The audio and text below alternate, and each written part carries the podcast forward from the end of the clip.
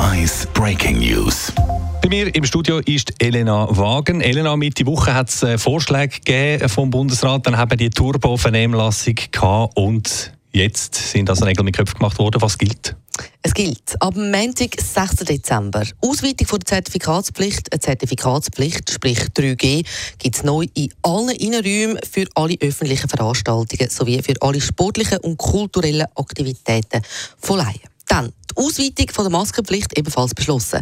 Eine Maskenpflicht gibt überall neu drin, wo auch eine Zertifikatspflicht gilt, außer bei privaten Treffen, also Maskenpflicht trotz 3G.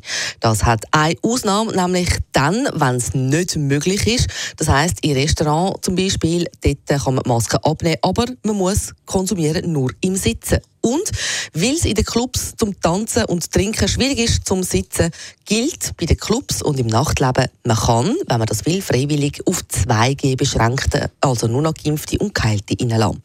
Dann gibt es keine Homeoffice-Pflicht, sondern eine Homeoffice-Empfehlung.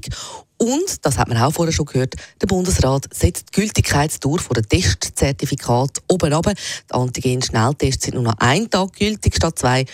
Und auch die PCR-Tests sind kürzer gültig. Dann Testpflicht an Schulen gibt es aber nicht. Das ist zuerst vorgeschlagen worden. Und zu guter Letzt, was der Tourismus sehr fest wird freuen und der Tourismus auch sehr gefordert hat, Quarantäneliste, die ist aufgehoben worden. Ab morgen Samstag werden alle Länder von der Quarantäneliste gestrichen, um eine Einschleppung von der neuen Omikron-Variante weiterhin möglich zu verhindern, gilt aber bei sämtlichen Einreisen in die Schweiz neu ein verschärftes Testen Den Überblick nochmal gibt es dann immer in den News und dann auch ausführlicher am Viertel ab 4 und Viertel ab 5 auf Radio 1. Danke dir, Elena.